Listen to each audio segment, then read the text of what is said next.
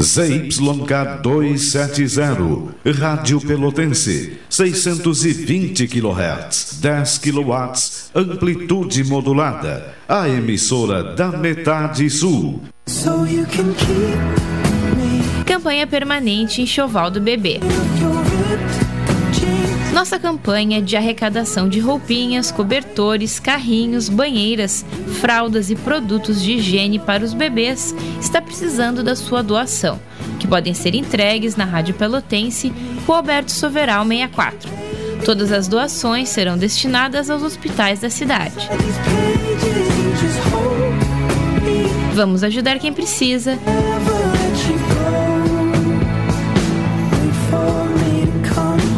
Enxoval do Bebê, uma campanha permanente da Rádio Pelotense 620 AM. Todo mundo ouve. Campanha do Agasalho, Rádio Pelotense, 97 anos de solidariedade. Junte roupas, cobertores, lençóis, calçados, alimentos não perecíveis, produtos de higiene, deixe na ótica Lume, 7 Esquina Osório ou aqui na Pelotense. Rua Alberto Soveral, número 64 daqui só se leva o amor. Campanha do Agasalho, Rádio Pelotense. 97 anos de solidariedade. Vamos proteger do frio quem mais precisa. Apoio Ótica Lume. Nosso foco é a sua visão. Daqui só se leva o amor. Vem aí a nossa próxima atração. Programa Cotidiano. Entrevista. Reportagem nos bairros. Prestação de serviço. Previsão do tempo. Informações do trânsito. Notícias de Pelotas e da região. Programa Cotidiano. O seu dia a dia em pauta. Apresentação Caldenei Gomes.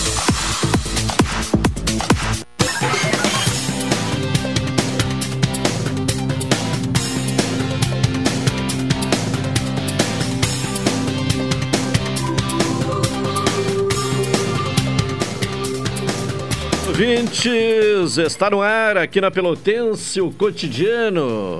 Programa desta quinta-feira, 23 de junho de 2022. Céu nublado, tempo instável, não chove neste momento, temperatura baixa, 11 graus e 6 décimos, 95% a umidade relativa do ar. E a sensação térmica, conferindo aqui, 11 graus neste momento, né? Vamos ver se está atualizado também a temperatura, né? De qualquer forma, é um dia nublado, um dia com umidade alta e temperatura baixa. Então, não, subiu. Atualizei aqui a temperatura, então neste momento 13 graus e 4 décimos e a sensação térmica 13 graus e 5 décimos. O Alexandre Salóis me acompanha na parte técnica, na central de gravações está o Tony Alves, a produção do programa é de Carol Quincoses, direção executiva da Rádio Pelotense de Luciana Marcos, direção geral de Paulo Luiz Goss. Falamos em nome de Saúde do Povo, se você é dos Correios, da CE e da Associação de Funcionários da CTMR, adquira um plano, plano Melhor Idade Saúde do Povo, com 70% off. Atendimento em todas as especialidades médicas, exames eletro e check-up gratuitos, pronto atendimento e internação no Hospital da Santa Casa com tabela de desconto. Ligue agora para o Saúde do Povo, 33 25 0800 ou 33 25 0303. Saúde do Povo, eu tenho e você tem. NET HD TV com Now, ligue 21 23 46 23 ou vá na loja na rua 15 de novembro 657. Assine já, consulte condições de aquisição. Neste São João, é bom de comprar no Arraiá do Supermercado Guanabara. Expresso Embaixador, aproximando as pessoas de verdade. Café 35 Off Store, na Avenida República do Líbano. 286 em Pelotas, telefone 30 28 35 35. Doutora Maria Gorete Zago, médica do trabalho, consultório na rua Marechal Deodoro, número 800, sala 401, telefones para contato 32 25 55 54, 30 25 20 50 e 981 14 10 00. 12 horas 40 minutos. De imediato vamos saber da previsão do tempo, vamos ao boletim meteorológico do Centro de Pesquisas e Previsões Meteorológicas da Universidade Federal de Pelotas. Hoje, quinta-feira, informações com Eliton Figueiredo. Uma frente fria continua provocando pancadas de chuva sobre o Rio Grande do Sul, com trovadas principalmente nas regiões de fronteira com Santa Catarina. As temperaturas ficarão estáveis. A temperatura mínima observada hoje em Pelotas foi de 11,6 graus às 8 horas e umidade relativa máxima de 96% a uma hora. O acumulado de precipitação das últimas 24 horas foi de 23 milímetros e o acumulado do mês de 61,7. A média esperada para o mês de junho é de 117 milímetros. A previsão do tempo para Pelotas região hoje é de céu nublado, com pancadas de chuva. Os ventos serão de sudeste, fracos a moderados, e a temperatura máxima prevista para hoje é de 13 graus. E a previsão para sexta-feira é de céu nublado, com pancadas aladas de chuva. Os ventos serão de sudeste a sul, fracos a moderados. Temperatura mínima será de 10 graus e a máxima de 12. E a previsão para sábado é de céu nublado, com período parcialmente nublado. Os ventos serão de sudeste, fracos a moderados. E a temperatura mínima prevista para sábado é de 7 graus e a máxima de 13. Esta previsão foi elaborada pelo meteorologista Elton Figueiredo, do Centro de Pesquisas e Previsões Meteorológicas da Universidade Federal de Pelotas. Tá certo, uh, Eliton Figueiredo com informações do CPMET, o Centro de uh, Pesquisas e Previsões Meteorológicas. Vamos agora à participação de Carol Quincoses com as primeiras informações desta quinta-feira, inicialmente sobre o trânsito em Pelotas, nesta manhã de quinta-feira, Carol. Boa tarde. Boa tarde. Então, no dia de hoje, foram registradas duas ocorrências no trânsito. Às 8 da manhã e 8 minutos, foi, uh, houve um acidente na rua Rafael Pinto Bandeira e às 8 horas e 20 minutos, uma ocorrência na Avenida Brasil com a rua Saturnino de Brito. Ambas colisões tiveram apenas danos materiais. Também não há vias bloqueadas ou desvios no dia de hoje. Bom, estamos no inverno, né? Temperatura baixa. Uh, e é importante, né, quem possa fazer doação, né, uh, contribuir com as mais variadas uh, campanhas de, de, de, recolhimento de agasalhos que se realizam neste período do ano. Inclusive, a Pelotense tem uh, a sua campanha né, permanente e no inverno uh, intensifica esta campanha de recolhimento de agasalhos. Mas a prefeitura está anunciando aí que a campanha oficial do município né, chegou a, a, a arrecadar 15 mil peças, Carol. A campanha do agasalho segue nesses dias frios de inverno. Cada vez mais são necessárias roupas quentes para pessoas em situação de vulnerabilidade em suas casas ou em situação de rua. Com as temperaturas da região no último mês, esses agasalhos representam mais do que conforto. Pode significar até mesmo a vida de quem os recebe. Já foram recebidas cerca de 15 mil peças entre roupas masculinas, femininas, infantis, calçados e cobertas. A expectativa é de que as doações sejam ampliadas para suprir as necessidades das cerca de 23 mil pessoas em situação de vulnerabilidade social cadastradas na Secretaria de Assistência Social e das que vivem nos 10 abrigos que acolhem crianças, adolescentes e idosos. Para doar, basta se dirigir a um dos 15 pontos de arrecadação. Além disso, a equipe pode buscar as doações caso não haja a possibilidade de doador levar. Para solicitar, solicitar a retirada, é necessário entrar em contato pelo telefone 53 3309 3600. Importante gravar esse número, né? 3309 3600 é o número então da Assistência Social para uh, fazer doação uh, de agasalhos no inverno. Bom, a outra questão, Carol. Jogos abertos de Pelotas já recebe inscrições. As inscrições para os Jogos Abertos de Pelotas para as modalidades de basquetebol e handebol masculino e feminino ocorrem no período de 22 a 29 desse mês. Os jogos abertos permitem a participação de todos os interessados, mesmo para quem não é de Pelotas. As competições envolvem as modalidades de atletismo, basquete, futsal, handball e voleibol.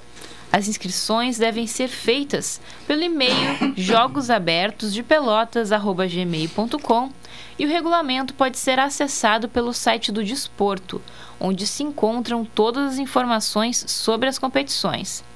Os Jogos Abertos de Pelotas é uma competição promovida pela Prefeitura de Pelotas com coordenação do Departamento de Desporto e Lazer da Secretaria Municipal de Educação.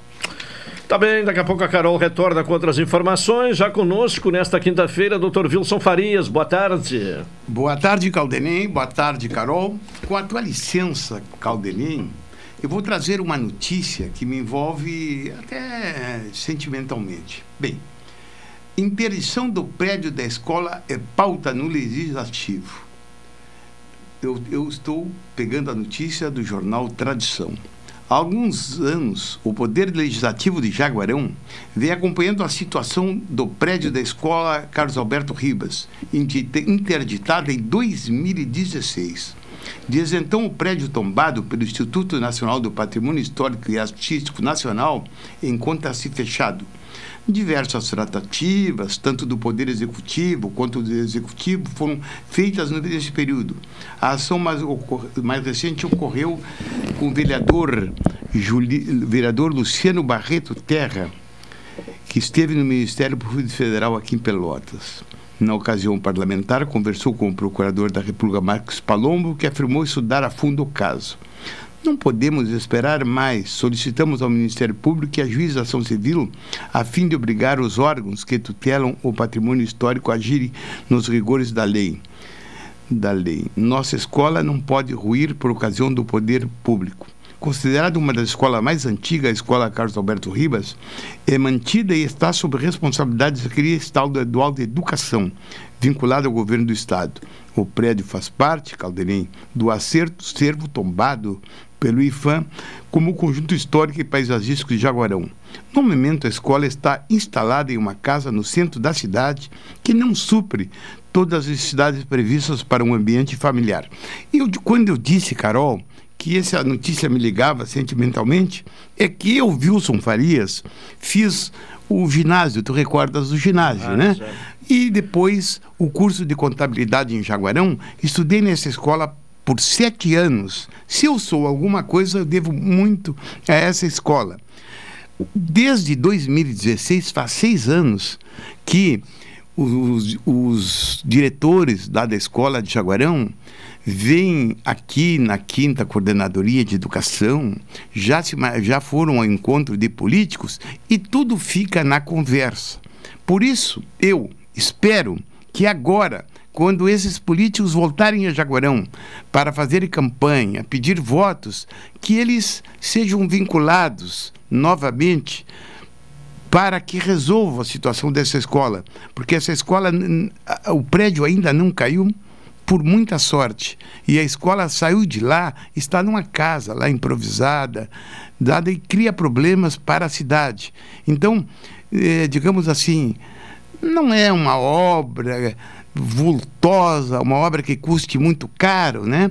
Mas a inércia do, do governo do Estado leva a tal situação. Razão pela qual eu peço através daqui da nossa audiência e vou contatar com políticos da região para que o caso se resolva, Caldenir. Está aqui o prédio aqui, conforme Sim. tu podes observar, observar. né? É, é, prédio histórico. É prédio histórico. Sim. Esse prédio fica Aí bem... terá que ter um prédio novo, né? Não sei. Ou, então... ou a reforma é possível? Parece que a, a restauração seria viável. Seria Acontece viável. que, do jeito que está, não tem como, não tem Sim, telhado, claro. não tem uma série... E cria problemas de, para a integridade física dos claro. alunos, razão pela qual a direção do colégio levou para uma, uma casa lá onde o onde a Secretaria de Educação alugou, né? Mas eu acho que, olhe bem, com tanto dinheiro para isso, para aquilo, né? Eu não sei, no, as coisas que envolvem a educação neste país, tanto em, em diversos níveis, né? Até podemos depois falar sobre, a educa... Claro. sobre o Ministério da Educação, vamos com os falar, problemas. Vamos falar então, eu acho que está na hora de, de os políticos da região ajudarem a cidade de Jaguarão. E eu falei isso até porque eu me envolvo, estudei sete anos lá.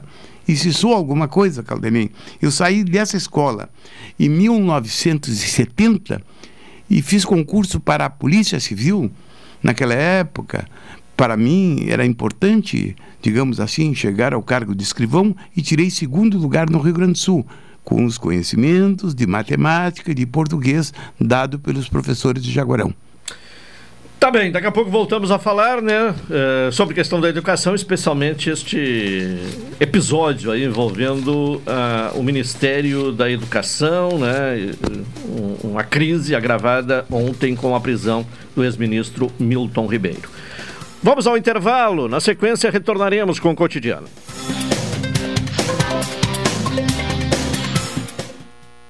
Esta, esta, esta é a sua estação. Rádio Pelotense 620 AM. Bom dia, minha família linda. Bom dia, amor. Ah, que bela manhã, hein? Oh, vamos saudar esse sol espetacular que nos dá luz, calor, alegria. Ai, vamos saudar essa energia solar que dá economia e um maridão bem-humorado todo santo dia. Deixe a economia que vem do sol entrar na sua vida. Aproveite o crédito para energia solar do Sicredi. Você reduz a conta de luz e preserva o meio ambiente. Procure a sua agência e saiba mais. Café 35 em todo lugar. Forte, marcante, o cheirinho no ar. Café 35 em todo lugar. Forte, marcante, como a história do Rio Grande.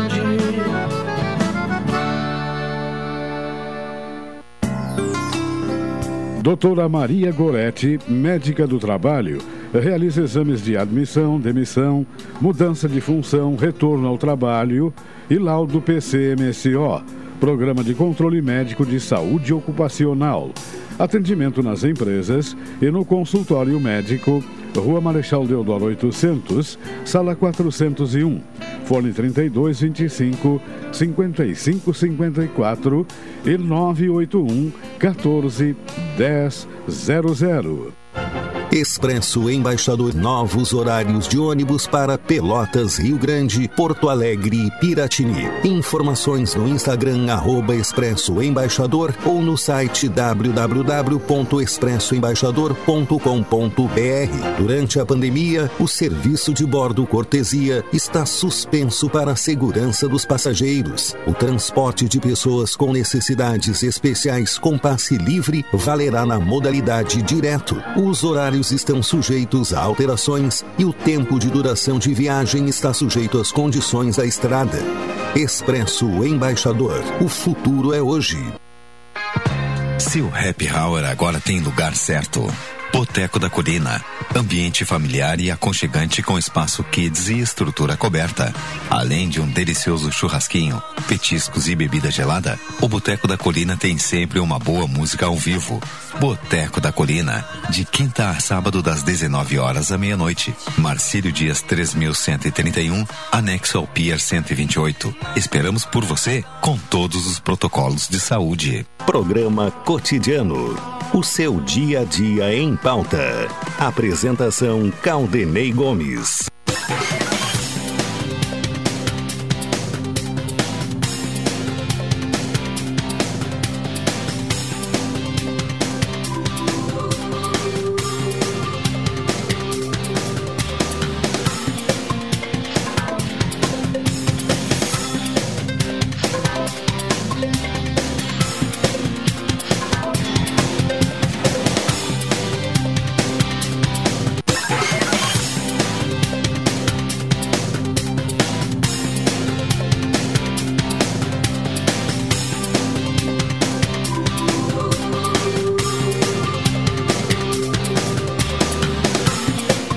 Estamos de volta com o programa cotidiano, 12 horas 54 minutos. Neste São João é bom de comprar no Arraial do Supermercado Guanabara, Expresso Embaixador, aproximando as pessoas de verdade. Café 35 Off Store na Avenida República do Líbano, 286 em Pelotas, telefone 3028 3535. Recebemos agora no programa o empresário uh, Moacir Lange e Paulo Cabral, que é gestor comercial, para falar sobre empreendimentos da U Group aqui em Pelotas e, e também em outras cidades do estado. Moacir uh, Lange, boa tarde, obrigado pela presença. Boa tarde a todos os ouvintes aqui da Rádio Pelotense. É um prazer estar aqui com vocês e um prazer maior ainda nesses 20 anos que a nossa empresa está fazendo aí desde a sua criação tendo a oportunidade de estar sempre presente aqui na cidade de Pelotas nesses 20 anos. Sim, 20 anos. Uh... O senhor é pelotense, né? Sou pelotense, sou do oitavo distrito de Pelotas, Oitavo. Bom Redondo, nascido aqui Redondo. na Beneficência Portuguesa, mas é. criado aqui na, na colônia. Bom Redondo, é que agora aí. é município, né? Mas na é época oitavo distrito, é isso né? Aí, oitavo é distrito, aí, é. é. isso aí. Bom, e como é que surgiu a empresa, eh, já com 20 anos, e, e qual é a a, a, vocação da empresa. Maravilha. A empresa surgiu em 2002, na verdade, de fato começou a, a atuar um pouco antes, dentro do, do, segmento imobiliário, mas começamos de fato com o CNPJ em 2002 como uma empresa de lançamentos imobiliários, voltada, ou seja, era imobiliária em si, é, focada em lançamentos imobiliários. Começamos aqui com, na época em Pelotas, com a Veja Engenharia, da, do grupo Carvalho, é, lançamos vários empreendimentos dentro do estado com eles. Mas na área de venda? Na área de venda, área focados de venda, é. essencialmente na área de venda. Só lançamentos Sim. imobiliários de, de, de, de, expressão, assim, claro. acima de 200 unidades, a gente fazia lançamentos. Aí acompanhamos eles em, do estado do Rio Grande do Sul em alguns lançamentos, Canoas, Passo Fundo, Bagé, Livramento e por aí vai. Depois é, desvinculamos, buscamos outras alternativas, ao ponto que chegamos a atuar de forma exclusiva com empresas de expressão no cenário nacional, como a MRV, a maior empresa do país. Tivemos uma parceria no estado do Rio Grande do Sul e Santa Catarina com a MRV, é, com a Impar, que era do grupo Atacadão, é, Gafisa e outras tantas aí. Nessa trajetória como imobiliária, é, nós vendemos 16 mil imóveis como imobiliária até o ano de 2013. É, em 2009, começamos no segmento de incorporações imobiliárias e construção. E nesse período aí de 12 anos incorporando e construindo, estamos nesse ano completamos 20 anos entregando duas obras. Uma aqui pertinho da rádio, aqui na, na Márcio Dias, na rua é, da Tubeleiro, um terreno que era da família do Mesari, que é o Elo Estúdios. São 131 unidades ali com infraestrutura completa, apartamentos de 26 a 55 metros quadrados. E também entregamos nesse, nesse mês passado em Santa Cruz um condomínio de casas que é o Terra Nova, que era da Rodobens, a gente comprou o projeto e está entregando. Então esses 20 anos nos marcam aí mais por entregas do que por lançamentos. Nós temos novos projetos aqui que estão vindo aí pelo, pelo fronte aqui para Pelotas, Canela e Porto Alegre. Bom, eh, contamos também com a presença do Paulo, fique à vontade, Paulo. E, e, e tem alguma característica uh, especial uh, neste trabalho, nesses empreendimentos da empresa? Uh, sim, sim. Nós começamos até, foi uma, uma situação bastante interessante. Em 2013 para 2014, quando o mercado começou a, a, a ter um revés normal dentro do mercado imobiliário pelo tamanho dos ciclos do mercado imobiliário. Eu digo que o ciclo do mercado imobiliário ele é mais longo do que o ciclo financeiro e político. Então a gente está sempre é, com um olho no peixe e outro no gato. A gente começou a desenvolver produtos compactos, olhando para todo o país, mas um produto de investimento, olhando que por conta de financiamentos, que às vezes estão com taxas melhores, taxas maiores, falta de recurso e por aí vai, que é, na, é natural dentro de todos os, os, os os governos e políticas que o país tem. Esses investimentos que vocês, eh, digamos assim, participam, Sim. existe, digamos assim, investimentos que são gerados ou impulsionados pelo pelo governo federal ou não? Já participamos sim, já participamos com entregamos dentro do estado do Rio Grande do Sul em torno de 1.100 unidades dentro do programa que hoje é o Casa Verde Amarela, na época era o antigo Minha Casa Minha Vida. Sim, fizemos aqui em Pelotas, dentro desse programa foram 640 unidades dentro do, do Minha Casa Minha Vida. É, Santa Cruz, Santa Maria, Bagé e outras cidades aí, da, ah, Novo Hamburgo, fizemos vários destes e no, no momento pelo... existe algum plano assim governamental em torno de... ele ele existe ainda o, o programa do governo que dá sequência ao minha casa minha vida o, o, casa verde e amarela ele ainda é um programa estimulativo de que tem benefícios de subsídio de taxa de juros e que vem a beneficiar uma população de uma renda menos acessível ou de uma renda é, informação, né? a classe, a classe Hoje, média, menos, baixa, uh, média, média. Com né? acelerar, uh, menos acelerado, né? Que em tempos menos passados, acelerado, é, menos acelerado, sem dúvida. Não, os números do, os números do, são, bem, são bem inferiores, inferiores, ao que a gente já teve, alguma, já teve alguns anos atrás. Aí, é, né? A gente chegou, para vocês terem uma ideia, só a empresa é, em, em 2007, 2008, a empresa, a nossa empresa vendia para terceiros 350 imóveis mês de lançamentos. Hoje esses números, como nós não vendemos mais para terceiros, mas seriam na ordem aí de quase 70 bilhões mês em tickets, em ticket baixo aí de, de comercialização.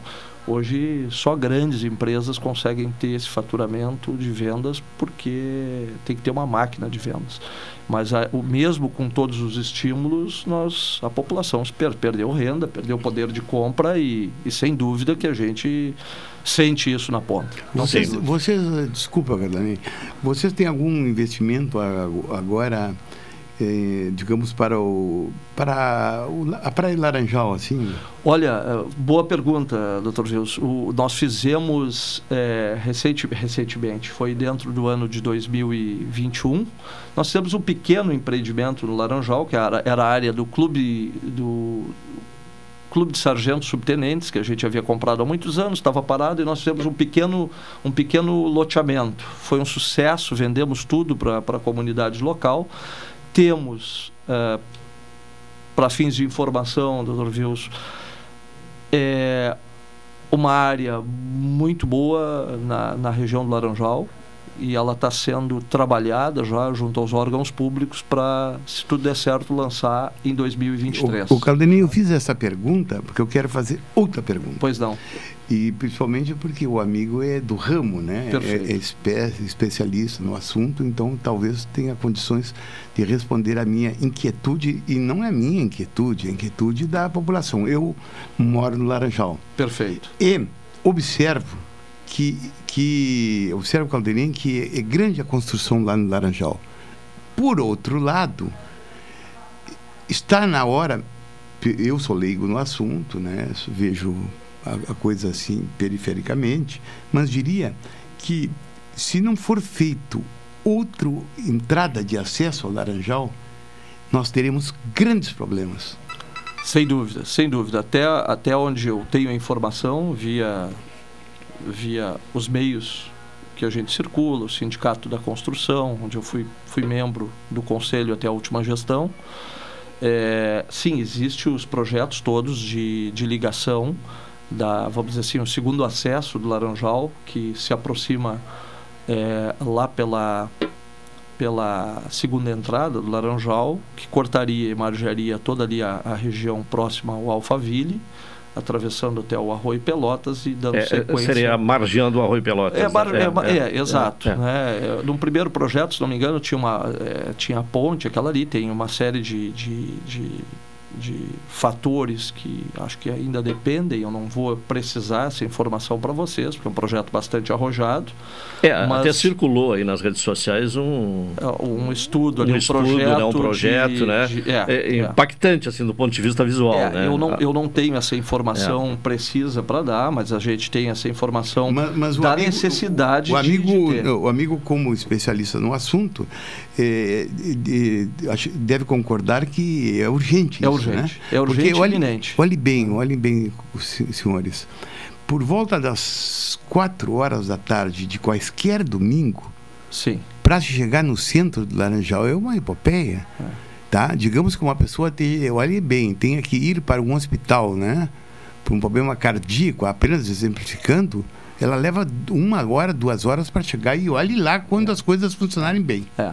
Então, é... isso aí é um problema, digamos, de interesse público, não é um problema individual. Sem dúvida, sem dúvida. Sim. Creio que esteja sendo tratado é, é, com interesse público, privado e até mesmo é, né, com a participação do governo do estado para que se resolva esse. É, eu não digo nem acesso, é uma via mesmo importante, é, tendo em vista que houve essa explosão de empreendimentos imobiliários continua, bastante né? qualificados naquela na, né, na via que liga o centro de Pelotas ao Laranjal, com vários condomínios, e continuarão ainda existindo outros condomínios, o que faz sentido essa, essa ligação por uma outra marginal, vamos dizer assim, é, que ligue ao centro e as, e as regiões mais é, habitadas ali né, da, do centro da cidade de Pelotas, especialmente essas regiões importantes como hospitais, é, esses, esses acessos que já que a praia não oferece, que a gente tem que voltar até aqui. Bom, eu quero ouvir o, também né, uma palavra aí do, do, Paulo Cabral, né? Eu até gostaria que você falasse então, Paulo, sobre este empreendimento que já está, o uh, Elo Studios, né? Eh, já está concluído, já, já houve... Uh, uh, e quantas unidades são? Todas as unidades já foram comercializadas? Qual é a situação? Perfeito. Boa tarde. Boa tarde. Uh, o Elo Studios trata-se de um empreendimento de estúdios especificamente, e somente isso. É, são apartamentos, como o Moacir já comentou, de 26 a 55 metros quadrados, dentro de uma estrutura muito interessante, porque nós temos salão de festa, salão de jogos, tem uma academia de ginástica, uma, uma lavanderia coletiva com máquinas de lave-sec, com um bicicletário, uma, uma parte externa uh, de convivência, com uma praça uh, mais um lobby totalmente mobiliado, com obras de arte. Ou seja, é um empreendimento moderno, contemporâneo, totalmente contemporâneo, dentro da tendência atual. Uh, são 131 unidades, nós estaremos entregando agora no mês de julho. Já estamos com a programação de uma festividade para os nossos clientes compradores, uh, que diga-se de passagem, todos eles muito felizes com as suas aquisições. Tivemos, inclusive, a oportunidade de tomar depoimentos de alguns e que nos emocionaram, inclusive, com a forma com que eles, carinhosa com que nos trataram. Uh, passamos por dificuldades de, de, toda, toda a ordem com essa pandemia. Chegamos a ter períodos de três, quatro meses que não tínhamos condições de trabalhar por falta de, de pessoas para trabalhar, por falta de material, porque a, as fábricas não tinham condições de nos entregar. Mas vencemos e estamos aí para entregar esse empreendimento que é, queremos que marque realmente a vida de, de Pelotas. É um empreendimento moderno e que tem tudo para dar para ser um, o, o, digamos assim, nós já lanç, vamos lançar agora em Porto Alegre, uh, no segundo semestre, o Elo Porto Alegre, que vem dentro da mesma sequência de apartamentos compactos, que é uma tendência de mercado hoje. Ainda tem unidade à venda? Nós ainda temos uh, cerca de 16 unidades à venda, com e sem estacionamento. Temos algumas ofertas interessantes dentro de, de no sentido de tentar entregar para algum cliente que não que conheceu o empreendimento agora alguma possibilidade de negócio, de investimento bem feito. Inclusive, uh, a gente tem duas, três unidades lá com que vale a pena o cliente conferir porque tem preço bem interessante. Certo. Bom, para finalizar, uh, Moacir, o que é que está previsto aí em termos de futuro próximo? Bom, vamos lá. Uh, o que, que nós temos previsto aí como empresa aqui para Pelotas? É, Pelotas uh, e região. É, é, a gente, eu, eu vou me ater a falar em Pelotas, a gente já teve na região, a gente fez alguns empreendimentos em Bagé, né, mas Pelotas sempre foi, dentro da metade sul, a menina dos olhos, pelo tamanho da cidade, pela, pela população do entorno, pela capacidade de, de consumo da cidade e pelas referências que Pelotas é, é, nos traz a nível do Estado. Nós temos um condomínio de casas é, na ida para o Laranjal, bem localizado, muito bem localizado, são casas de três dormitórios, que deve estar saindo do forno aí nos próximos dias. Dias que eu digo 30, 60 dias, tá? os projetos estão aprovados, estão é, com as licenças em dia, está a incorporação registrada e a gente está é, só organizando o lançamento. Ou seja, a gente entende que precisava e queria entregar esse nosso projeto aqui, né, um passo de cada vez, entregar para que a gente dê o próximo passo aí. É um investimento aí na ordem de 40 e poucos milhões de reais esse projeto e numa, numa região extremamente nobre, que é na Ferreira Viana. A, a, empresa hoje emprega quantos trabalhadores? Nós, nesse momento, estamos com, agora com a fase final de obra, chegamos a empregar um teto aqui, aqui só neste empreendimento, 75 pessoas, aqui é próximo da, da rádio, tem mais 20 e poucas pessoas em Porto Alegre e tinha 30 pessoas em Santa Cruz. O total, cento e 120, 130 pessoas. Podendo Agora, aumentar no, é, ele é um em função do, do, é um do, estágio. Né, ele da, é um número flutuante, né, porque no momento que a gente tem algum delay aí de obra, essa, esse número ele acaba flutuando, né? Mas é nessa ordem. É tá nessa certo. Ordem, né? Queremos agradecer ao empresário Moacir Lange e o gestor comercial uh, Paulo Cabral. Muito obrigado pela presença. Nós que agradecemos. Nós que agradecemos a oportunidade de estar aqui na rádio e agradecer esse espaço importante e, e da importância também desse veículo de comunicação que, e pelo programa, que sempre tem é, extremamente ouvido e, e, e, com ouvintes extremamente interessantes para todos. Tá Muito obrigado aí pela, pela oportunidade e, e fico o convite a todos os clientes que se quiserem visitar aqui o Elo Estúdios, na rua Márcio Dias 281, temos plantões de venda com dois apartamentos decorados, é, totalmente montado e para que as pessoas possam conhecer e entender essa nova forma de investir e de morar. Tá bem, até uma próxima oportunidade. Bom, daqui a pouco vamos ter o um comentário de Hilton Lozada. Hoje um pouco mais tarde, em função dessa entrevista, mas daqui a pouco vamos ao contato então com o Hilton Lozada. Agora, 1 e 11 vamos ao intervalo, na sequência retornaremos. Um abraço.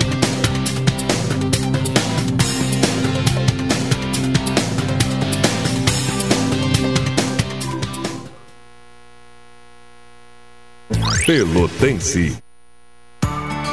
A energia solar é a alternativa que reduz a sua conta de luz e protege o meio ambiente. E o Sicredi é o seu grande parceiro. Em 2021, liberamos um bilhão de reais em crédito para geração de energia solar no Rio Grande do Sul. Vamos juntos construir um mundo melhor? Faça seu financiamento com a gente. Aqui no Sicredi, o dinheiro rende uma sociedade mais próspera e sustentável. Café 35 em todo lugar. Forte marcante o cheirinho no ar. Café 35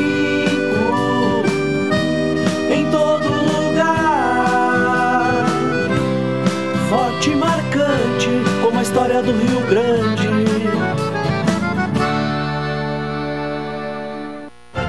Expresso Embaixador. Novos horários de ônibus para Pelotas, Rio Grande, Porto Alegre e Piratini. Informações no Instagram, arroba Expresso Embaixador ou no site www.expressoembaixador.com.br. Durante a pandemia, o serviço de bordo cortesia está suspenso para a segurança dos passageiros. O transporte de pessoas com necessidades especiais com passe livre valerá na modalidade direto. Os horários estão sujeitos a alterações e o tempo de duração de viagem está sujeito às condições da estrada.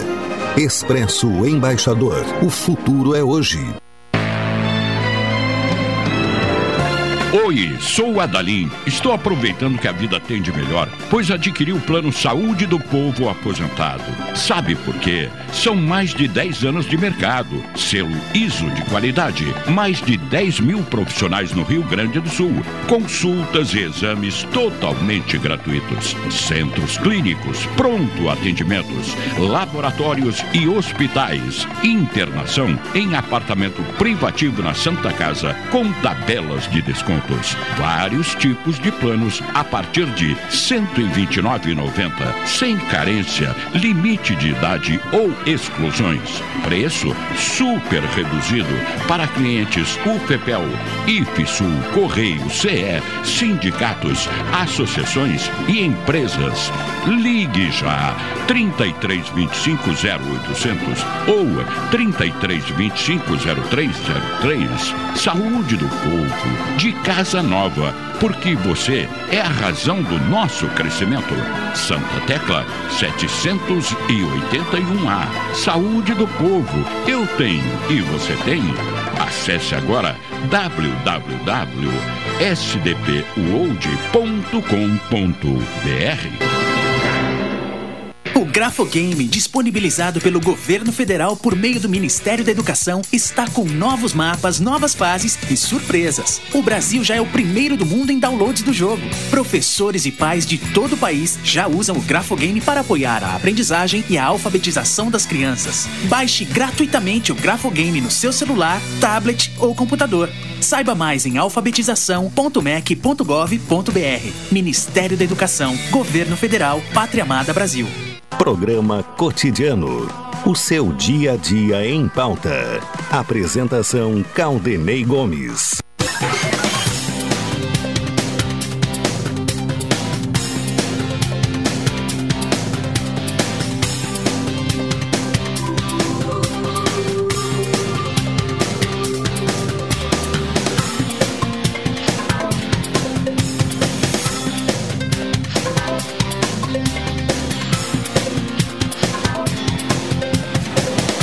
15, estamos de volta com o programa cotidiano nesta quinta-feira. Se você é dos Correios da CE e da Associação de Funcionários da CTMR, adquira o plano Plano Melhor Idade de Saúde do Povo com 70% off. Atendimento em todas as especialidades médicas, exames, eletro e check-up gratuitos. Pronto atendimento e internação no Hospital da Santa Casa com tabela de desconto. Liga agora para o Saúde do Povo, 33 25 0800 ou 33 25 0303. Saúde do Povo. Eu tenho e você tem? Bom, uh, inclusive uh, agradecendo aí a disponibilidade né, do Wilton Lozada, nos atender hoje um pouco mais tarde, né, o horário do comentário dele é às 12h50, hoje né, se dispôs uh, em função de adequação à pauta do programa de fazer o seu comentário mais tarde. Nós vamos agora então ouvir o Wilton Lozada. Direto de Brasília, Cidadania e Sociedade. Uma abordagem dos principais assuntos do dia no comentário de Hilton Lousada. Hilton Lousada, boa tarde. Boa tarde, Caldenei. Boa tarde, ouvintes da Pelotense. É, e mais uma vez, muito obrigado aí pela disponibilidade de tempo, né? De concordar em, em fazer o seu comentário, né? Um pouco mais tarde. Não, sem problema. E falamos de que hoje, nesta quinta-feira? Bem, Caldenei, repercute e ainda repercutirá por um bom tempo a prisão do ex-ministro da Educação do governo Jair Bolsonaro, Milton Ribeiro. Prisão preventiva decretada pelo juiz da 15ª Vara Federal de Brasília e mantida na manhã desta quinta-feira no julgamento do habeas corpus impetrado pela defesa de Milton Ribeiro junto ao Tribunal Regional Federal da Primeira Região. A decisão do desembargador Ney Belo manteve a a prisão. Apenas para refrescar a memória, Ney Belo é o segundo desembargador mais votado de uma lista da qual o presidente Jair Bolsonaro irá escolher ministros do STJ. Mas fatos antecedentes à prisão de Milton Ribeiro, já trazidos aqui nesse espaço de cidadania e sociedade, sugerem um modo de operar nada republicano.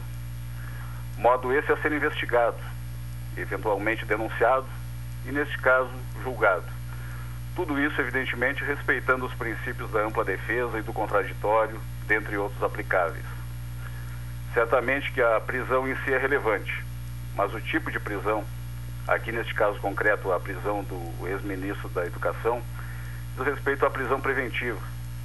Um tipo de prisão que requer alguns elementos para sua decretação. Para além da questão da prisão preventiva, vista sob o aspecto do direito, sempre abordado com a competência habitual pelo professor Wilson Farias, julgo necessária uma outra leitura. A leitura inicial que se impõe é a leitura política. Explico. Ontem à tarde, o senador Rodrigo Pacheco, presidente do Senado Federal e também presidente do Congresso Nacional, fez um comentário justamente sobre a peculiaridade da prisão preventiva.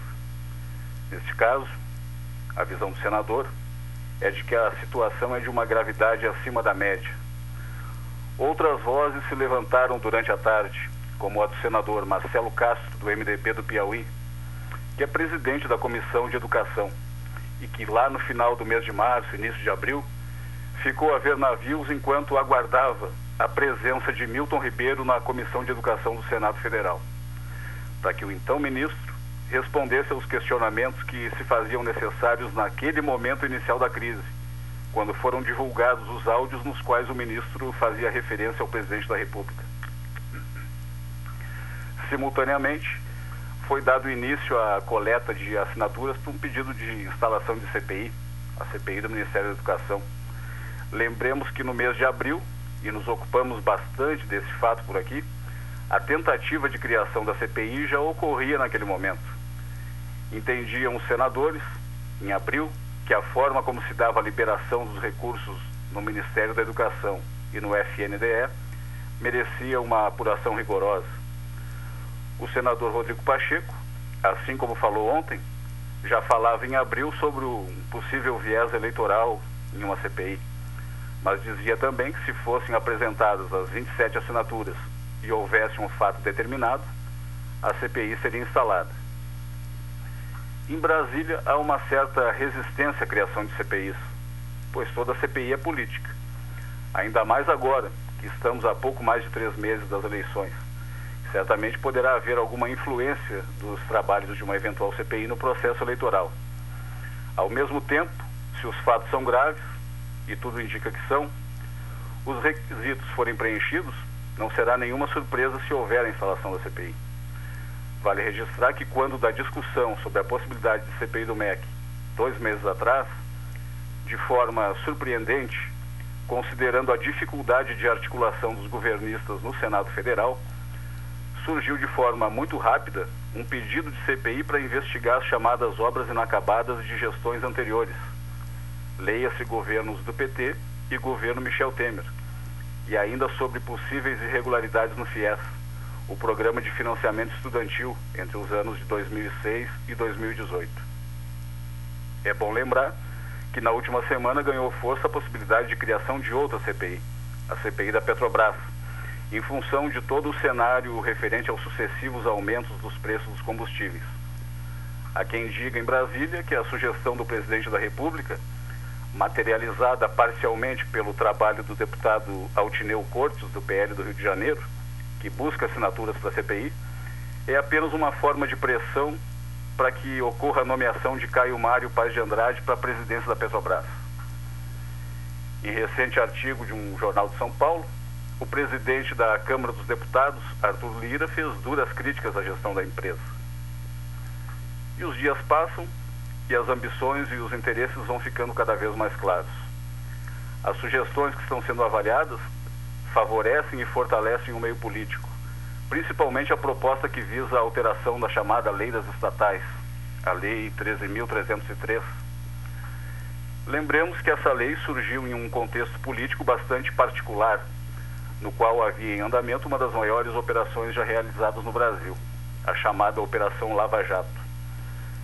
Essa lei, dentre outras coisas, definiu critérios de governança mais específicos e blindou, de certa forma, a gestão de empresas estatais em relação à interferência política. O ex-presidente Michel Temer afirmou ontem sentir uma tristeza cívica ante a possibilidade de alteração na lei das estatais.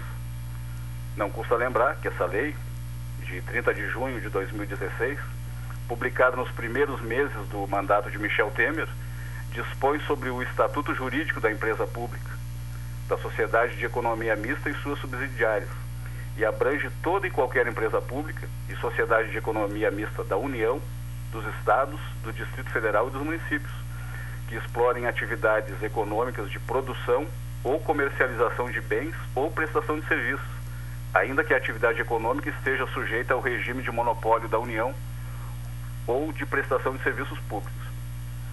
Dá para perceber que o eventual esvaziamento do conteúdo da chamada Lei das Estatais pode trazer grandes benefícios ao mundo político. O ministro da Economia tem apresentado restrições à alteração da lei, como já apresentou restrições a algumas outras medidas de natureza legislativa. Em diversas oportunidades, o ponto, do, ponto de vista do ministro ele foi desconsiderado pelo meio político. Né? E essa possível alteração da lei das estatais é uma opção que está sobre a mesa de negociações. Do ponto de vista eleitoral, é impossível a desvinculação do calendário eleitoral dos fatos que movimentam Brasília nessa semana. Ou seja, das discussões sobre as possíveis CPIs da Petrobras e do MEC e da possível alteração na lei das estatais.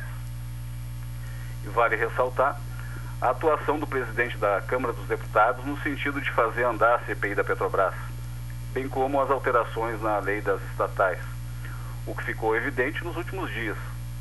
A sua intensa manifestação em jornais e nas redes sociais coincidiu com um certo silêncio após a prisão do ex-ministro da Educação do governo Bolsonaro, Milton Ribeiro. A presença, ainda que eventual, de Arthur Lira no aniversário do deputado Zeca Dirceu, do PT do Paraná, é significativa. Vale lembrar que Zeca Dirceu é filho de José Dirceu, um dos articuladores da vitória de Lula em 2002. Arthur Lira faz parte de um partido que sempre teve boas relações com Lula e com o PT, e talvez esteja estreitando os laços, com um olho no peixe e outro no gato, pois ninguém sabe o dia de amanhã. Então, é isso. Para além disso, ouvintes da Pelotense, o que mais haveria para ser dito? Na minha opinião, o senador Rodrigo Pacheco não quer passar novamente pelo constrangimento de ter que dar início a uma CPI por determinação do Supremo Tribunal Federal, como aquele que ocorreu quando da instalação da CPI da pandemia. O custo político da instalação de qualquer CPI, seja da Petrobras ou do MEC, será alto. Mas será alto também o benefício político e eleitoral. Em Brasília, quem deve paga, e quem se recusa a pagar é excluído. Brasília é a cidade das lealdades e das retribuições, e elas são cobradas diariamente sem moderação. A traição, ainda que não usual, se revela em momentos como este, e tudo indica que está prestes a acontecer. Por hoje, ficamos por aqui, Caldenei. Tá certo, Hilton Lozada. Muito obrigado e até amanhã. Obrigado, boa tarde. Boa tarde, ouvintes da Pelotense. Hilton Lozada com seu comentário de sociedade, cidadania e sociedade, falando diretamente de Brasília. Bom, a informação uh, de pouco tempo atrás, né, o desembargador Ney Belo, do Tribunal Regional Federal da Primeira Região, deferiu liminar e caçou a prisão preventiva do ex-ministro da Educação, Milton Ribeiro, e dos outros quatro presos na operação da Polícia Federal de quarta-feira, ontem, que apura irregularidades na liberação de verbas da pasta. Os outros quatro presos eh, são Gilmar Santos, Arilton Moura, os dois pastores, né? Elder Diego da Silva Bartolomeu e Luciano de Freitas Mussi. A decisão atende a um habeas corpus apresentado pela defesa do ex-ministro. Mais cedo, o desembargador plantonista Moraes da Rocha tinha rejeitado o mesmo pedido, alegando que a defesa não tinha apresentado os documentos que evidenciavam constrangimento ilegal na prisão. Na nova decisão, o desembargador Ney Belo afirma que a determinação deve ser encaminhada com urgência à, de, uh, à 15ª Vara Federal de Brasília, que decretou as prisões, para imediato cumprimento e expedição dos alvarás de soltura. A decisão vale até que o habeas corpus seja julgado pelo colegiado da terceira turma do Tribunal uh, Regional Federal da Primeira Região. Doutor Wilson Farias, como tem acompanhado esta questão e este último uh, fato, né, que é a decisão de um desembargador que manda soltar o, o ex-ministro Milton Ribeiro? Bem, em primeiro lugar, eu acrescentaria ao, comentário do Hilton Lozada uma frase. É, em Brasília não tem almoço grátis. eu diria o seguinte, Calderém. O, o artigo 312 do Código de Processo Penal, que trata da prisão preventiva, ele existe uma grande discussão. Seria números clausos? Seria, se, seria números clausos? O que, que significa isso, uma expressão latina?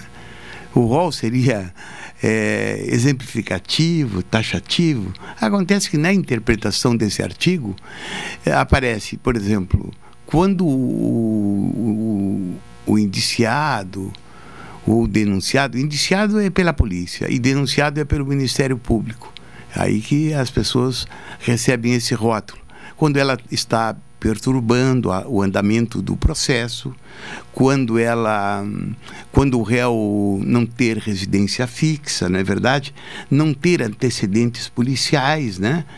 É, há determinados crimes que são considerados hediondos que por si só e numa interpretação doutrinária e jurisprudencial já levam por si só que seja respaldo para uma decretação de prisão preventiva. Eu, eu parto da premissa de que quando os crimes, olhem bem, quando os crimes, a prática dos crimes em tese, atingirem uma coletividade, no caso específico, forem do âmbito da corrupção, tem que haver uma alteração legislativa de passarem a ser crimes hediondos. Normalmente, nesse caso específico, quando envolvia problemas ligados à corrupção, o Moro decretava inicialmente, olhe bem naquela expressão Lava Jato, uma prisão temporária, que era para, digamos assim, agilizar a prova, né? E muitas vezes, né, olhe bem, eles usavam esse expediente. No impacto de uma prisão temporária e com ameaças implícitas, as pessoas muitas vezes iam para a colaboração premiada, né? Era uma estratégia. Isso é usado muito na Itália também. Agora, a discussão ontem entre os juristas é que não havia, olhe bem, em tese, requisitos para a decretação da prisão preventiva, pois o, o principalmente o Milton, Milton o, o ex-ministro da Educação, Milton Ribeiro, né, tinha residência fixa, não tinha antecedentes e tudo. Porém, eh, tirando do aspecto, olhe bem, do aspecto processual, pois o Ministério Público de Brasília já sinalizou que a participação, que havia a materialidade do delito e havia, através dos pastores, e havia indícios da autoria, há elementos para uma formalização de uma denúncia. E depois essa denúncia vai ser recebida pelo judiciário e o processo seguirá normalmente. Mas a discussão, como o Wilton Lozada coloca, e colocou com muita maestria, a decisão eh, não era, não era e não é apenas jurídica.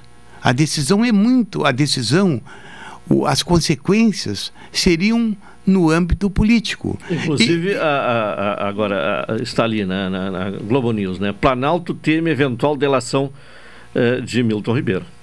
De outros pastores, né? Sim. Porque os pastores. Agora, o que eu quero dizer é o seguinte: quando o Bolsonaro, ou quando Sua Excelência, o presidente da República, Ontem eu vi um depoimento do senador Cajuru que eu achei extremamente inteligente.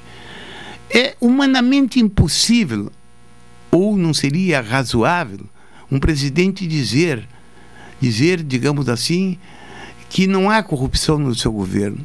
Pode haver corrupção em, quaisquer governo e, e, o governo não tem o controle de todo, de todos os elementos que compõem o que compõem a, a administração. Porém, o que se discute é se essa, esse envolvimento do, do ministro da Educação seria, digamos assim, sistêmico. Teria, digamos assim, o amparo dos demais componentes da administração. Eu me sinto à vontade de dizer, porque quando da operação do mensalão e quando é, é da operação do petrolão, né? O mensalão foi aquela vez que o que aconteceu aquele problema que o Joaquim, Barbo, Joaquim Barbosa, né? Sim. Era o relator né? e houve a decretação da prisão preventiva de muita gente ligada ao PT.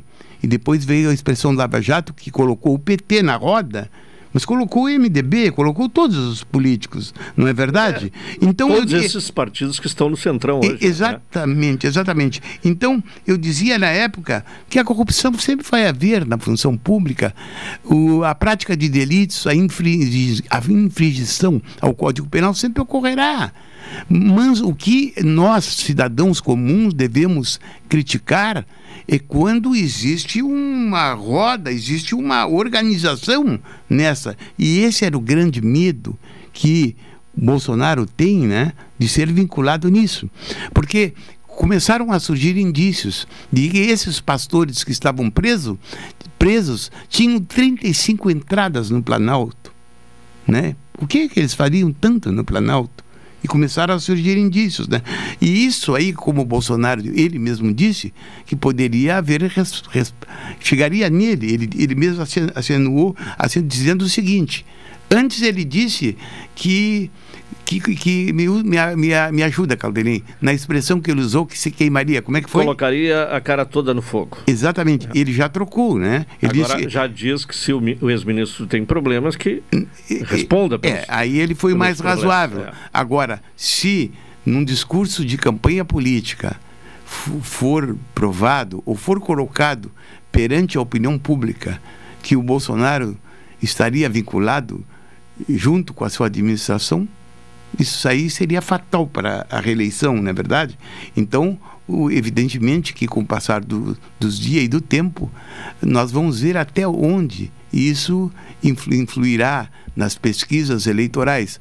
Agora, o que eu acho lamentável de tudo isso e eu não quero fazer nenhum juízo de valor por enquanto, porque até como advogado eu não costumo dar pitacos em processos quando não conheço todos os detalhes pormenores de um processo. Agora, eu, o que eu acho lamentável, eu descaso e eu, eu, eu, eu, eu, eu critico tudo que é governo. Eu quero saber o que, o governo do Rio Grande do Sul fez pela educação, o que, o governo federal. Olhe bem os ministros. Que, quando a gente não sabe o nome de um ministro da educação, as coisas já estão mal, tu não acha, Caldeirão? Sim. Tá? E o que, que aconteceu? Olhe bem, sobre, houve um ministro da Educação que não sabia falar português. Houve outro ministro da Educação que era só levava para o campo ideológico, não é verdade? Teve outro lá que teve um pouco tempo que deu um currículo falsificado. Então, a, as coisas quando... E agora é esse que se envolveu aí com esse episódio esse, dos pastores... O, ator, esse, o penúltimo o pe, suspeito o, agora. O penúltimo. É. Então, e, e, quando a gente não cuida da educação, estamos mal.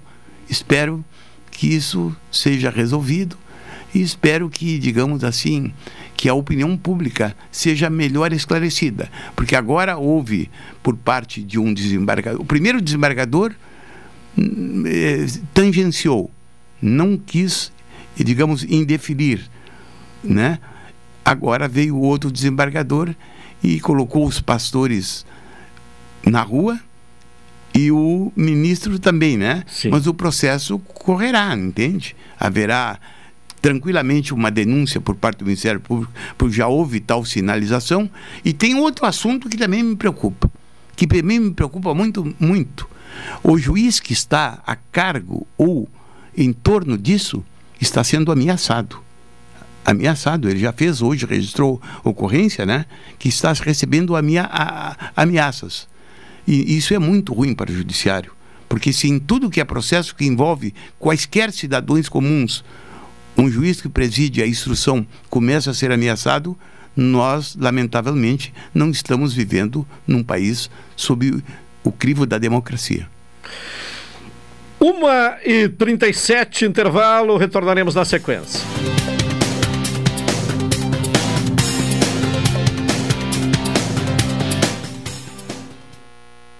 Rádio Pelotense. Qualidade indiscutível. Dicas para combater o Aedes aegypti. O lixo de casa pode acumular água e favorecer o crescimento do Aedes aegypti. Por isso é importante fechar bem os sacos plásticos e colocar o lixo na rua apenas nos dias de coleta pelo caminhão do lixo. Além disso, deve-se evitar o acúmulo de material de construção, pneus e outros objetos no quintal, pois eles também podem acumular água e abrigar as larvas do mosquito. Rádio Pelotense 620 AM. Todo mundo ouve no combate ao Aedes aegypti. Para ajudar os jovens na escolha da carreira profissional, O governo federal, por meio do Ministério da Educação, criou o Soutec, um aplicativo com um teste de interesses que indica qual é o seu perfil profissional. Recomenda cursos técnicos que combinam com você e mostra as instituições que oferecem cada opção. Baixe o app e faça o teste. Ministério da Educação. Governo Federal. Pátria Amada Brasil. Café 35 em todo lugar. Forte e marcante o cheirinho no ar. Café 35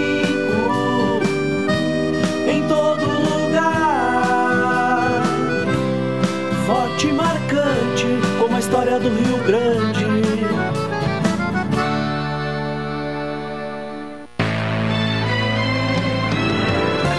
Oi, sou Adalim. Estou aproveitando que a vida tem de melhor, pois adquiri o plano Saúde do Povo Aposentado. Sabe por quê? São mais de 10 anos de mercado, selo ISO de qualidade, mais de 10 mil profissionais no Rio Grande do Sul, consultas e exames totalmente gratuitos, centros clínicos, pronto atendimentos, laboratórios e hospitais, internação em apartamento privativo na Santa Casa com tabelas de desconto Vários tipos de planos a partir de R$ 129,90, sem carência, limite de idade ou exclusões. Preço super reduzido para clientes UFPEL, IFSUL, Correio, CE, sindicatos, associações e empresas. Ligue já 3325 0800 ou 3325 0303. Saúde do povo, de casa nova, porque você é a razão do nosso crescimento.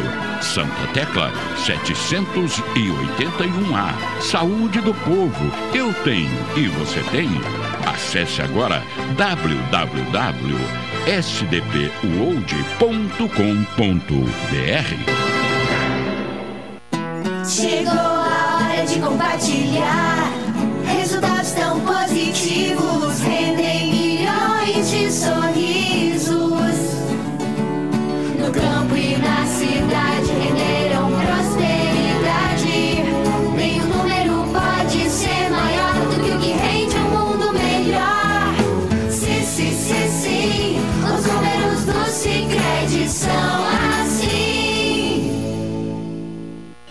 Eles chegaram no Shopping Pelotas. Exposição Mundo Jurássico. Um evento internacional para toda a família. De 7 a 26 de junho, venha conferir as réplicas das feras que dominaram o mundo há milhões de anos. Você não pode perder. Evento gratuito. Shopping Pelotas. Como é bom encontrar você. Hoje o Brasil está mais seguro. Os índices de criminalidade e de violência foram muito reduzidos nos últimos anos e estamos construindo um país mais seguro. O governo federal deu um duro golpe na criminalidade em todo o Brasil e com a contratação recorde de novos policiais e a modernização de equipamentos, intensificou a integração entre as forças da segurança pública. Por isso, hoje eu tenho esperança em um Brasil com ainda mais segurança. É com honestidade que construímos o futuro. Governo Federal, Pátria Amada, Brasil. Programa Cotidiano. O seu dia a dia em pauta. Apresentação Caldenei Gomes. Retornando com o programa cotidiano aqui na Pelotense, 1 hora 42 minutos. NET HD TV com Now, ligue 21 23 46 23 ou vá na loja na rua 15 de novembro 657 e assine já, consulte condições de aquisição. Doutora Maria Gorete Zago, médica do trabalho, consultório na rua Marechal Deodoro, número 800, sala 401. Telefones para contato 32 25 55 54, 30 25 20 50 e 981 14 1000. E Sicredi, gente que coopera, cresce. O grupo de apoio à beneficência portuguesa está com uma campanha né, para uh, levantar recursos a fim de auxiliar uh, as necessidades do, do, do, hospital, especialmente nos leitos uh, do SUS. Para falar sobre as, a, a, promoção atual, né, o, a ação atual que está sendo desenvolvida pelo Grupo de Apoio à Beneficência, contato com Cláudia Zambuja, que é coordenadora do grupo. Cláudia, boa tarde. Boa tarde, Claudinei. Tudo bom? Como é que vai a senhora? Tudo bem? Tudo bem. Bom, o que é que está sendo realizado nesse momento em, eh, em favor, né, em prol da beneficência portuguesa?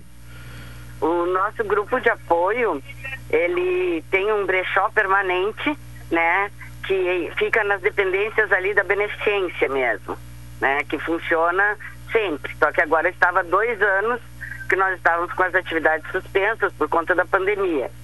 Então, uh, nesse retorno, porque foram dois anos que as voluntárias todas foram arrecadando itens de bazar, itens de vestuário, itens, né?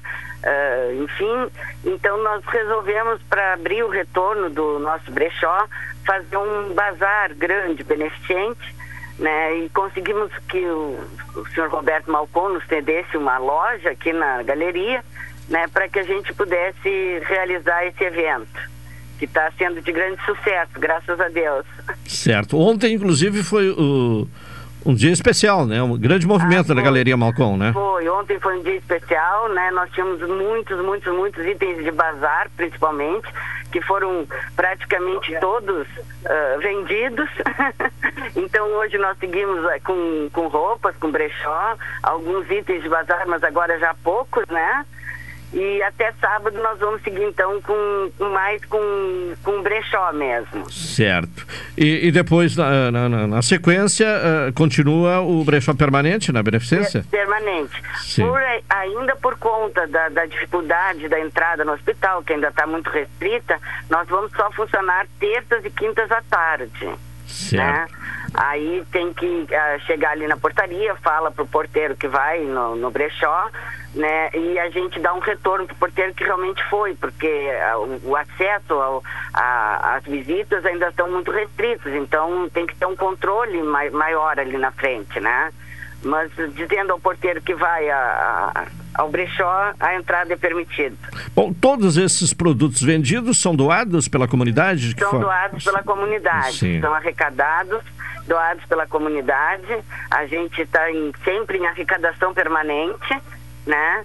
Então, eu digo, aquele, aqueles itens de bazar mesmo, aquele enfeitezinho que a gente tem lá em casa que não usa mais, um prato que não se usa, um jogo de louça que se comprou e não gosta, né? Então, tudo que, que não serve para alguém pode servir para outro, né?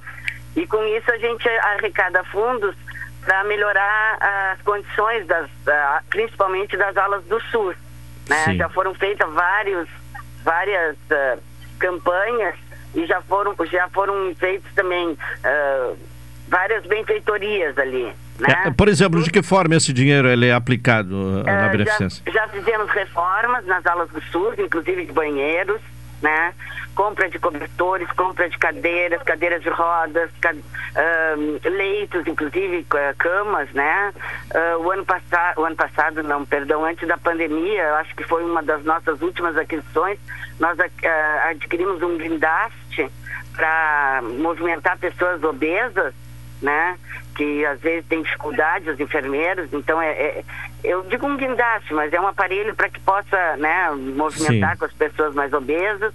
E a gente está sempre procurando ver qual é a necessidade ali, né? E todo o dinheiro arrecadado vai para esse necessidade do momento, Sim. né? Até agora me perguntaram, eu digo, eu não sei ainda ao certo, mas eu acredito que nesse momento esteja estejam precisando de cobertores, né? Porque fazem uh, praticamente três anos né, que foi a última campanha que se doou cobertores e coisas desses itens são, são perecíveis, acabam né, tendo que ser trocados. Então eu acredito que nesse momento uma das, das nossas uh, agora maiores necessidades seriam os cobertores, lençóis e essas coisas assim. Certo. Bom, de, de, um lado a comunidade ajuda, né, o grupo, e aí o grupo uh, ajuda a, o hospital. Ajuda o hospital e acaba beneficiando as pessoas mais necessitadas, né, que são Sim, aquelas pessoas que vão para o, os leitos uh, do SUS, né? Sim, muitas coisas que a gente arrecada, muita, ah, muitas roupas, né? A gente separa uh, e são doadas também diretamente para as enfermarias, porque muitas pessoas às vezes sim, uh, vão para a enfermaria, são internadas e não levam, não tem, não tem uma toalha, não tem um pijama, não tem um chinelo, muitas vezes, coisas básicas, né?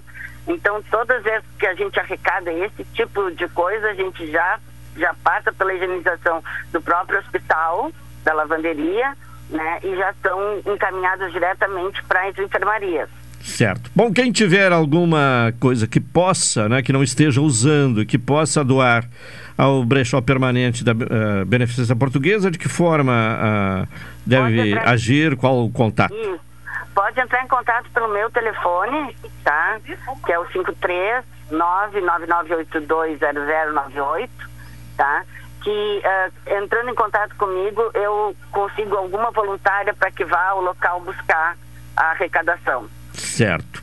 O grupo tá. hoje conta com quantas pessoas assim envolvidas diretamente? É, envolvidas diretamente, eu acredito que umas 20. Ao todo, no grupo, nós somos 40, mas Sim. que se envolvem, porque a, a, hoje, né, porque durante essa pandemia teve muitas que, que ainda têm mais idade, que não resolveram, não, por enquanto, não se envolver, que ainda estão com medo, né? É. Então, envolvidas agora na atividade essa, nós estamos em mais ou menos 20. Tá certo. Cláudia Zambuja, muito obrigado. Tenha uma boa tarde. Boa tarde. Tá bem, obrigado a Cláudia Zambuja, coordenadora do Grupo de Apoio à Beneficência Portuguesa. Doutor Vils Farias, uma outra questão que repercutiu muito nos últimos dias foi. Uh, uh, uh, e a análise, né, ela se prende em cima do comportamento, da, da forma em que a juíza catarinense Joana Ribeiro eh, atuou naquela questão envolvendo uma menina de 11 anos, eh, vítimas, uh, vítima de estupro, e que busca na justiça a autorização para interrompimento da gravidez. O senhor acompanhou esse episódio? Qual é a sua opinião? O Galenim, em primeiro lugar, é, é, é, é justo dizer que o Conselho Nacional de Justiça é um, é um órgão muito bom dentro do judiciário. E esse órgão devia também controlar não apenas os juízes de primeiro grau, e também né, os, os ministros do STF. Essa é a minha opinião. Isso é uma das, digamos assim, das conclusões que eu cheguei. Eu cheguei a duas conclusões. Em primeiro lugar, os ministros do STF devem ter alguém que os controle existe no, apenas para ficar no México. E outra coisa que eu também, como jurista, me filio é de que os juízes do STF devem ter um mandato é, assim programado, 10 anos, como é no México, como é na Alemanha, como é em inúmeros países, né? Esse negócio de entrar lá com 40 e poucos anos e sair com 70 não me agrada. Bem, respondendo à tua, à tua pergunta, eu diria que o Conselho Nacional de Justiça, ele na terça-feira, ele se manifestou que apurava ou apura de forma preliminar a conduta da juíza Joana Zimmer, suspeita de induzir uma menina de 11 anos grávida após ser vítima de um estupro a desistir do aborto legal. O caso foi revelado por o site Intercept Brasil. De acordo, de, de acordo com o CNJ, a Corregedoria do órgão abriu apuração após receber uma representação de um advogado e procede à avaliação das provas existentes, a fim de estabelecer se houve prática de infração disciplinar. É bem verdade que devemos dizer de plano que a magistrada estava já com estava sendo estava tinha sido promovida e o judiciário apenas jogou politicamente. Se ela estava promovida para outra comarca, diante de tal celema, agiliza a, que ela saia da, da, da, da titularidade de tal órgão. Ela já estava, digamos, promovida por merecimento. Bem. Só que a, a, a promoção ela se, se consumou exatamente em meio à polêmica, né? Exatamente, é. o, ju o, judiciário foi hábil, ele assim, para não, não polemizar tanto, né? Vamos deixar que o Conselho de Justiça apure até onde houve a culpa dela e já afasta ela da comarca. Ele estava promovido, isso acontece muitas vezes no dia a dia. Um juiz de Pelotas, por exemplo, é promovido eu, e ele fica às vezes um ano para ser, ser materializado. Seguindo, Caso ateste que houve essa infração, será aberto um procedimento administrativo disciplinar contra a magistrada. Mas se o CNJ chegar à conclusão de que não houve infração, ou se considerar as provas frágeis ou insuficientes, arquivará o processo. Em sessão do órgão, durante a tarde da última terça-feira, o conselheiro Luiz Fernando Bandeira de Melo Filho afirmou, ele afirmou que foi solicitado à corregedoria do órgão que acompanhe as apurações que têm sido feitas pelo Tribunal de Justiça de Santa Catarina, onde a magistrada atua.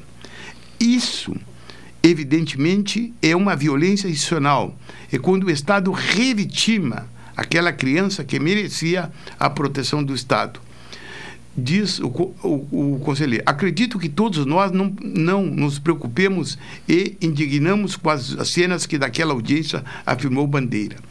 A nossa principal preocupação é de não permitir, não dar mensagem a que o CNJ endossa ou faz um pouco caso daquelas cenas que nós lamentavelmente vimos.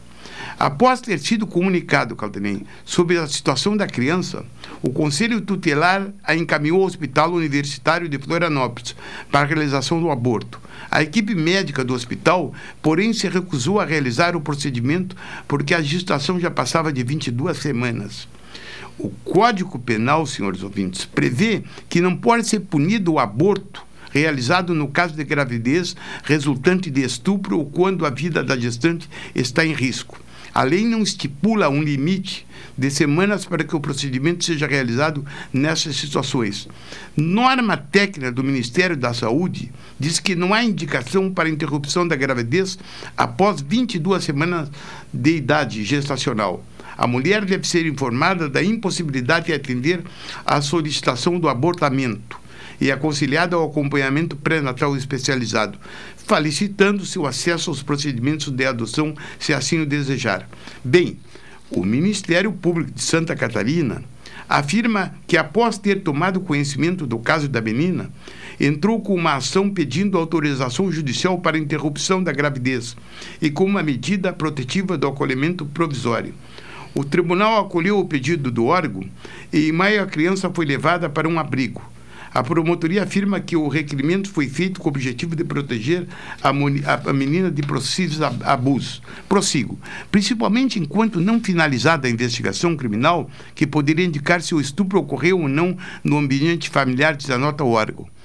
Segundo a reportagem feita em colaboração com o portal de Santa Catarina, porém, na autorização da medida protetiva, a juíza comparou a proteção da saúde da menina à proteção do feto situação que deve ser avaliada como forma não só de protegê-la, mas de proteger o bebê, diz a juíza. Em gestação, se houver viabilidade da vida, essa uterina escreveu. Na decisão, ainda de acordo com o site, a juíza disse que os riscos eram inerentes a uma gestação naquela idade e que não havia naquele momento risco de morte materna. Segundo o Intercept esse, apesar de o primeiro laudo ter apontado que não havia risco de morte para a menina, outros médicos do mesmo hospital avaliaram o contrário. Entre os riscos estariam anemia grave, pré-eclâmpsia, maior chance de hemorragias, etc. Em audiência no dia 9 de maio, de acordo com a, com a imprensa, a juíza, olhe bem, a juíza e a promotora, e uma promotora, viu? Maria Dutra Alberton, ambas, juíza e promotora, propuseram que a menina mantivesse a gravidez por mais uma ou duas semanas para aumentar a chance de sobrevida do feto. Não apenas a juíza, viu? Uma promotora também, Caldenei. Você suportaria ficar mais um pouquinho? Questione a juíza. Em vídeo publicado no, pelo site. A promotora Alberton diz: a gente mantinha mais, mais uma ou duas semanas apenas a tua barriga porque ela de ter a chance de sobreviver mais. ele precisa tomar os medicamentos para o pulmão se formar completamente. A Corregedoria Nacional do Ministério Público e a Corregedoria do Ministério Público de Santa Catarina informaram que instauraram também reclamações para apurar a conduta também da promotora. Calderim, é o seguinte, é, legalmente, olhe bem, existe o aborto legal. Nesse caso era, era cristalino, que deveria ocorrer o aborto, aborto legal. O judiciário, ele não vê com bons olhos quando o juiz faz o promotor interpretações eminentes subjetivas, né, que contraria a lei, entende? Nós sabemos, Calderim, que, que a posição sobre o aborto, olhe bem, a posição sobre o aborto varia muitas vezes de uma rua. Numa fronteira de um país, né? Num país do lado de lá, eles são, são a favor do aborto em todas as espécies. Outros são têm restrições, como no caso do Brasil, né? Agora, nesse caso, no meu um ponto caso de... clássico é livramento, né? Exatamente. No Uruguai há uma legislação mais aberta, mais branda. Sim. E, e, e no, no, Brasil muito, mais restrições. Muito bem. Agora, o que acontece é o seguinte: na realidade, olhe bem, a juíza.